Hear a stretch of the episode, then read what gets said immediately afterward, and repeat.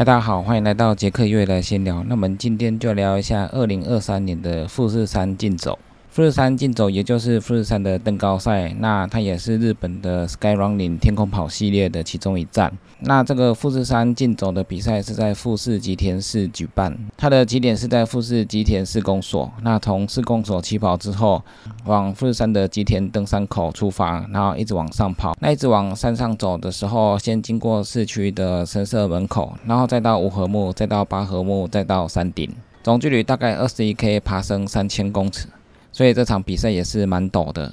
那目前的赛道记录是第六十四回，公园侧创下的两小时二十七分，这是非常快的速度。那女子的部分是第三十九回的中岛和子，她跑出了两小时五十一分的记录，这是女子目前最快的赛道记录。那目前排到五合目的最快赛道记录是第七十回的五郎古俊，他创下的一小时十六分的记录，他花了一小时十六分就到了五合目，所以这个是五合目目前最快的赛道记录。去年的全程的冠军是加菲大贵，加菲大贵这位年轻选手，他花了两小时五十一分到达山顶。这个时间跟刚刚讲的第三十九回的女子赛道记录两小时五十一分是一样的，所以之前的那一位中岛和子的女选手真的是非常厉害。那去年的女子选手冠军是吉柱有里，吉柱有里花了三小时十五分到达山顶。那目前的吉柱有里已经是日本的登高赛系列的女子最强的选手，几乎她参加的登高赛她都可以拿到冠军。她也拿下过 UTMB 系列赛五十 K 的冠军，所以目前吉柱有里是日本登高赛里面最强的女子选手。那这样再看以前的第三十九回的中岛和子女子选手，她两小时五十一分就到山顶，那她速度真的是快得很可怕。如果中岛和子目前还有在参加一些 Sky Running 系列的话，那应该他的速度也不会太慢。那这两位选手可能是因为年纪不同，所以没有在同一个时期有在竞争。如果这两位女子选手存在同一个时代的话，应该是非常的精彩。那富士山竞走有分两组，一个是跑到山顶，那另外一个是跑到五合目就结束。那跑到山顶的，他是早上的七点出发；跑到五合目的组别是早上九点出发。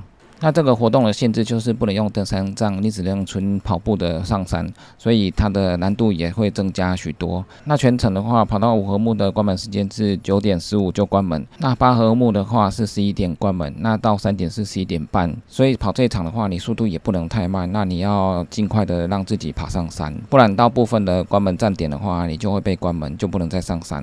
那要参加七十六届的富士山竞走，你必须要在之前的七十届、七十一、七十二还有七十。十五届在两小时二十分的时候就通过五合目。他参加全程的选手有一些资格的限制，所以你要参加这场比赛的话，也就是说你必须在两小时二十分就通过五合目，那你才有机会参加全程的赛程。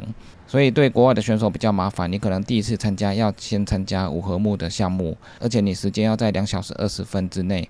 那第二次你才可以报名全程的，那除非你是赛事邀请的精英选手，那可以直接上山顶，不然的话，一般选手的话，可能就是要分两次才能跑全程。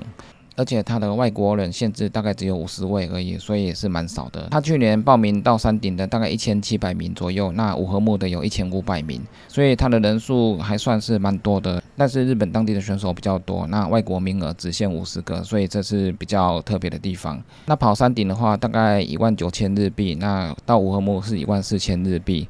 那跑山顶的这一组大概就是四千到五千块，所以这个它的价格也不低，因为它是蛮有名的富士山登高赛，所以报名价格我觉得是蛮高的。那富士山在每年七月的时候才开放登山，所以七月初就有很多登山客要慢慢的走上山顶。那他特别把七月二十八号空下来来举办这个赛事。之前我看一些影片，他也有很多登山客也会从旁边走上去。因为比赛大概就是一个上午而已，那其他登山客也可以走富士山的其他三条路线上富士山，只是说比较有名的就是吉田登山口这个路线。那去年的冠军加菲大贵他也有全程露营这场比赛，他一起跑之后，因为一开始到五合目之前几乎都是柏油路还有产业道路，这虽然是爬坡路线，但是我看加菲他的速度也是蛮快的，他的速度大概四分速到五分速。那一般精英选手在柏油道路的区间，他们都可以跑很快。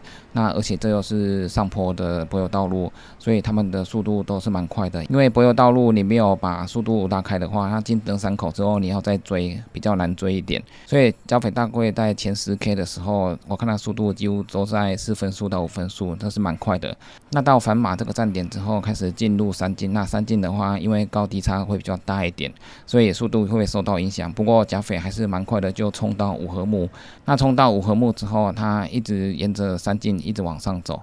那这时候他来到了第一位的位置。那后面其实还有很多精英选手，其实跟他距离没有很远。那因为精英选手的竞争比较激烈，所以他们会一直往上冲，一直往上跑。那最后贾斐就是拿到去年的冠军。去年的冠军就是贾斐大贵的两小时五十一分。那这个速度看起来好像很快，不过目前最快的记录公园测的两小时二十七分，这才是更加的可怕。那因为日本参加越野赛事的选手蛮多的，所以他们有很多选手都会来挑战这个富士山的竞走这个路线。那这也是每年富士山最热闹的一场比赛。除了我们知道的环富士山这个长距离的比赛之外，那富士山的竞走也是蛮热门的。那环富士山是环富士山周围的山，绕富士山大概快一圈这样子回到终点。那富士山竞走是唯一一个比赛可以跑到富士山的山顶的登高赛，所以它也是非常多当地人想去挑战的一个比赛。那之前上田六尾在疫情期间也有挑战过富士山的四条山径。那把四条山径都跑完，那看要花多少时间？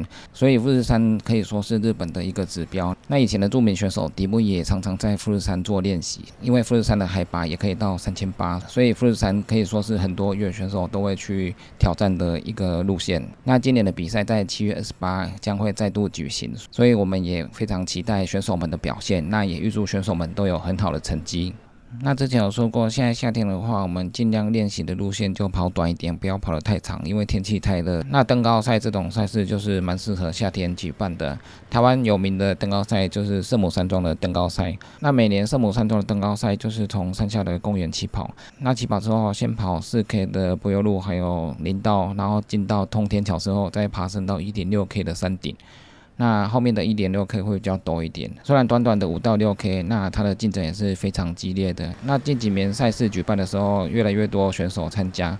那因为这种赛道的距离是蛮短的，所以跑完之后你还可以下山到礁溪吃美食，所以这种赛事也是不错的。不过台湾的登高赛户外的并不多，那比较多的就是一零一登高赛。那一零一登高赛因为都是阶梯，它的阶梯如果你不是第一个上去之后，那阶梯你会越来越闷，那里面的空气其实不是很流通。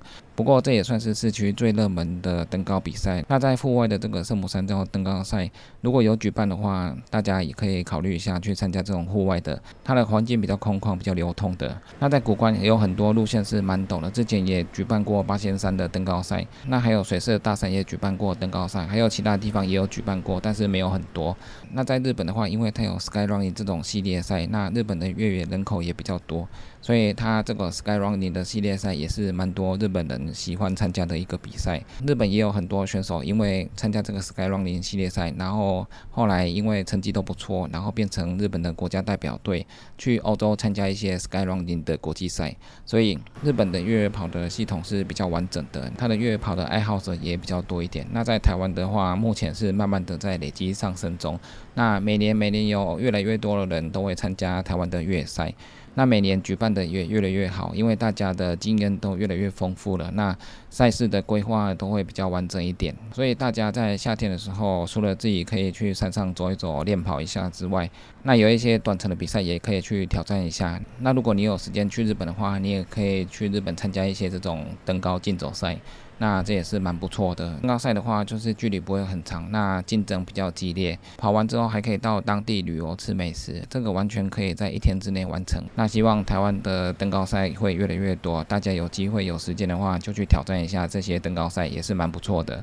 那以上就是今天的杰克月来闲聊，记得订阅 YouTube、按赞 F 一粉丝也好，最重要一句就这样喽，拜拜。